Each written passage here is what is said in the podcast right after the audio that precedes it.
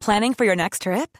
Elevate your travel style with Quince. Quince has all the jet setting essentials you'll want for your next getaway, like European linen, premium luggage options, buttery soft Italian leather bags, and so much more. And is all priced at 50 to 80% less than similar brands.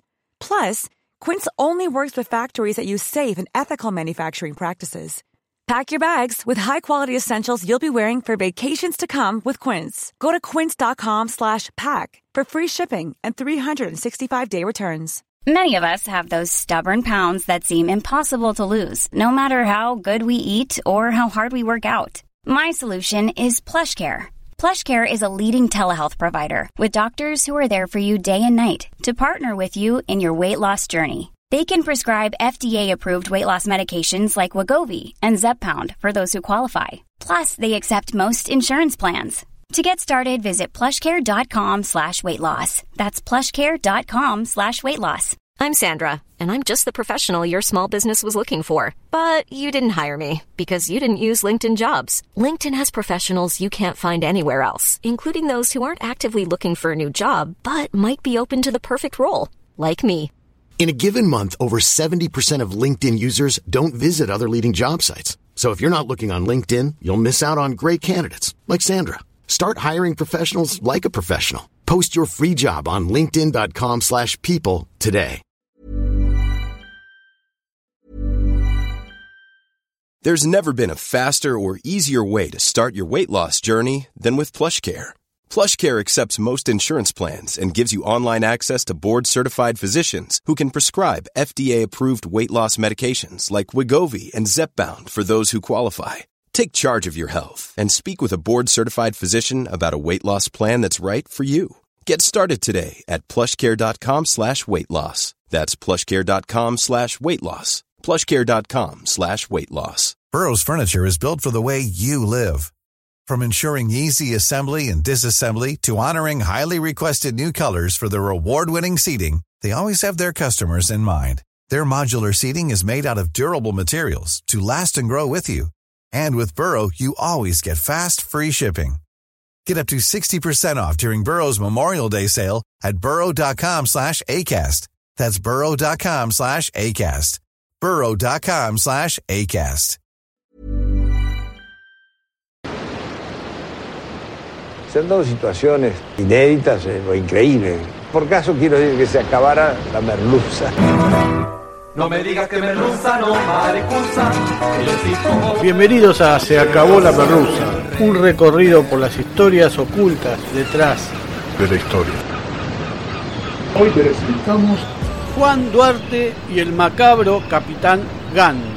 Vamos a contar un episodio ya no en la vida de Juan Duarte, sino en su muerte. Es decir, que Juancito fue un protagonista indirecto en este asunto, aunque con algunas similitudes con el destino de su hermana Eva y con condimentos que podemos ver hoy en día en otros casos.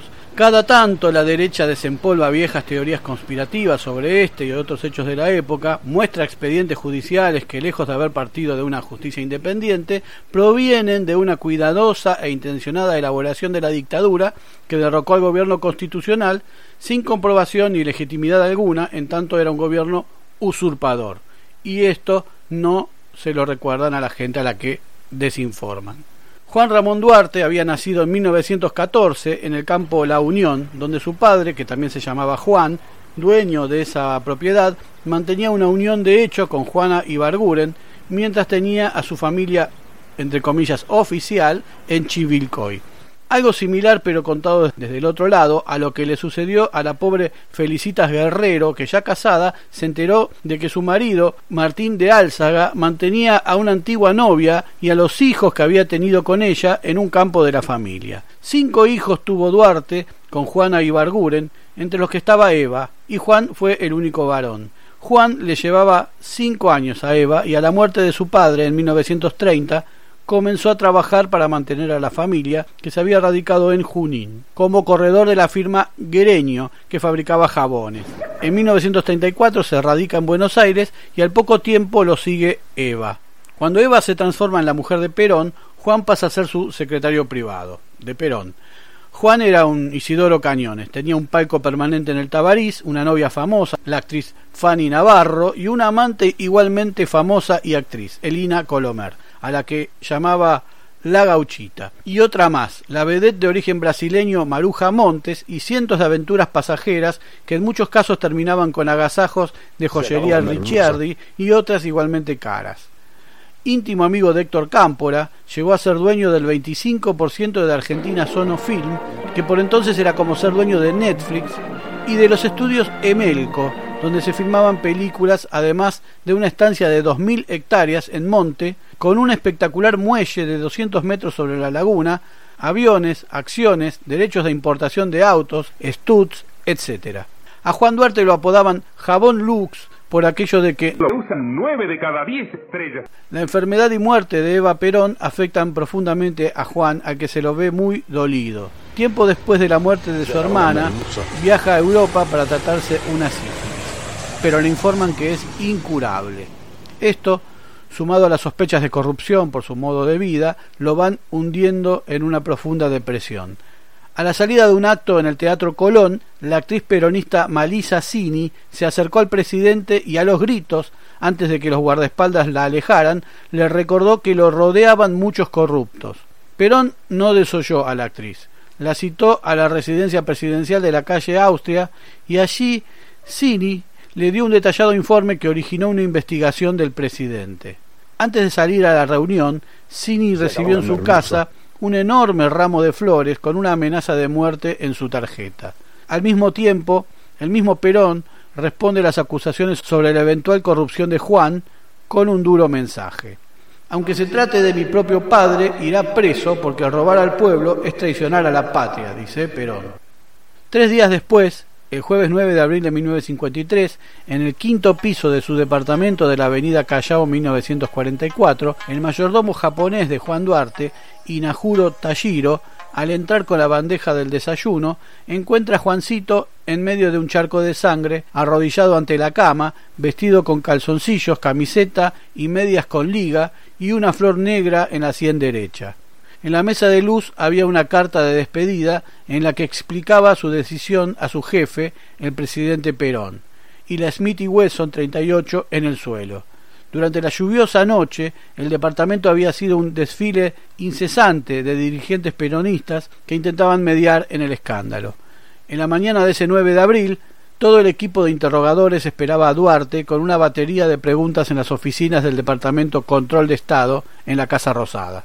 De inmediato surgieron las teorías conspirativas, como con Nisman se, dijo que alguien tan elegante como Juan Duarte no se suicidaría en calzoncillos, que lo habían tiroteado por la espalda al intentar huir del país junto a Elina Colomer y que el cuerpo no era el suyo y que se encontraba viviendo en Suiza. En la calle se decía que Perón en persona le llevó la Smith y Wesson y le dio la opción, ¿te suicidas o te mato? La oposición y los medios de aquel momento se hicieron su agosto con el caso. Para el gobierno, Duarte se había suicidado y así lo había dictaminado el juez Raúl Pizarro Míguez.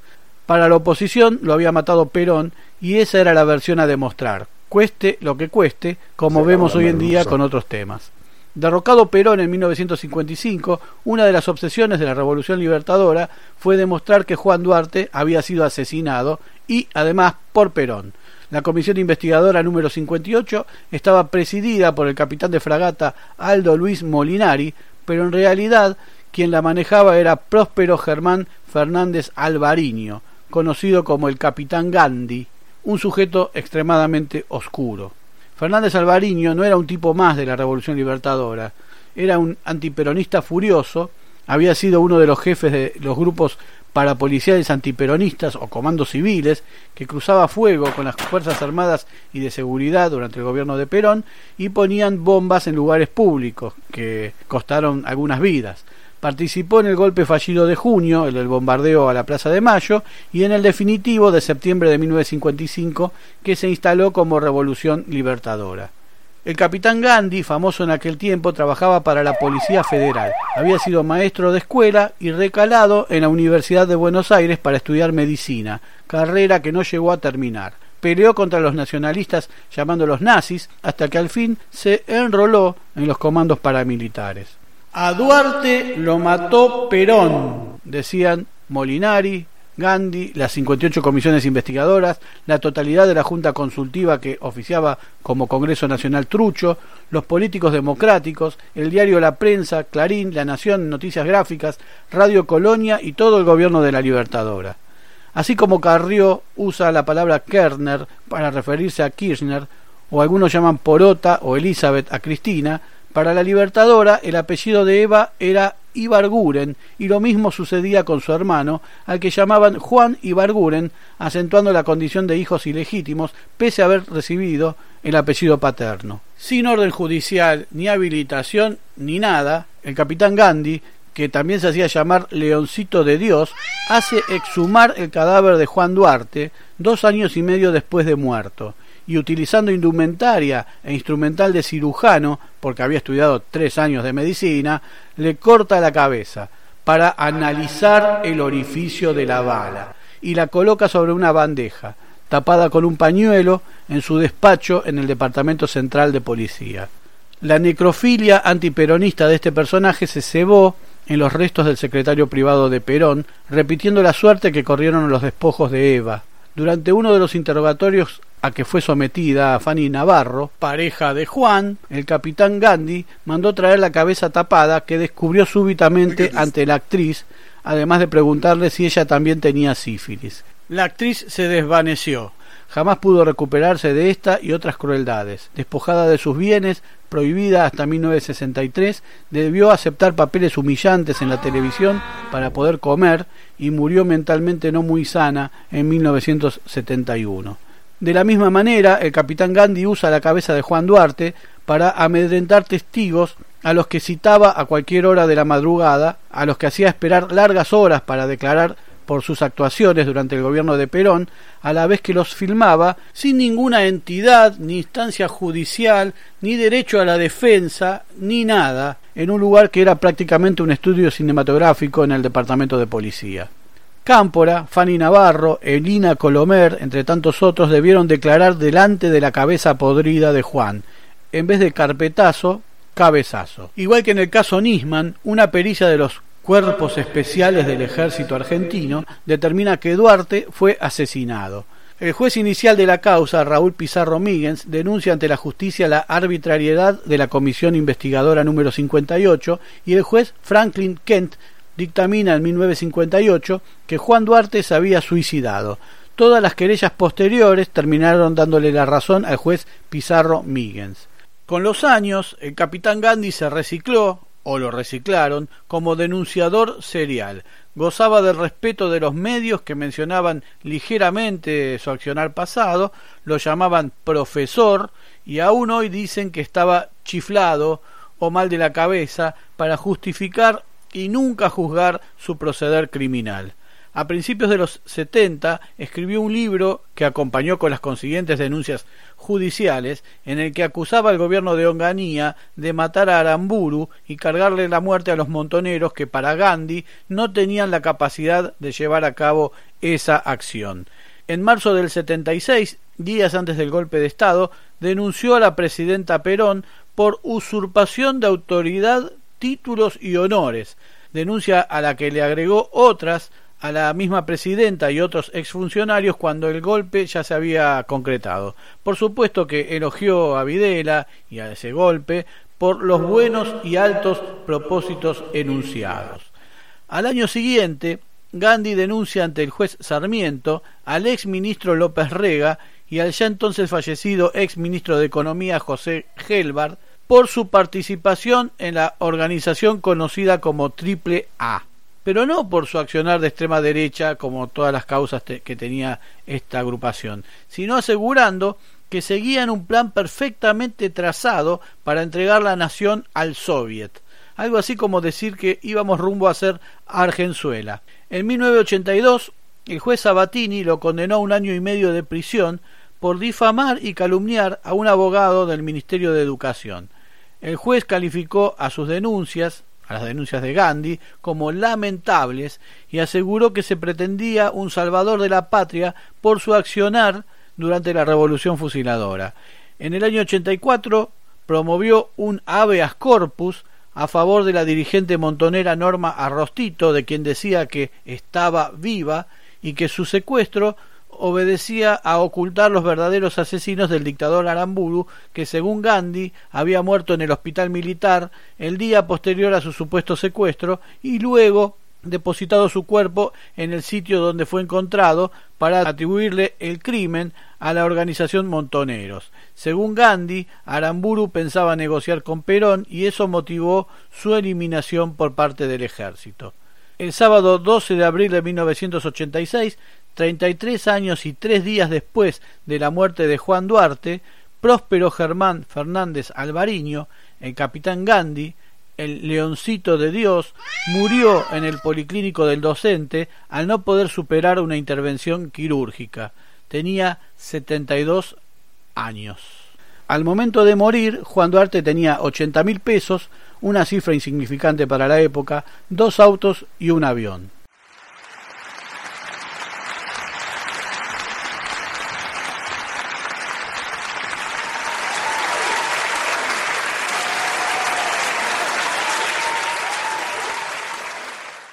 Se acabó la merluza. Muy pronto nuevos capítulos de Se acabó la merluza. Se acabó la merluza es idea, redacción, recopilación y hace lo que puede Jorge Tezán. Muchas gracias. No olvides poner like, suscribirte, campanita y todo eso que la red social admita. Hasta pronto.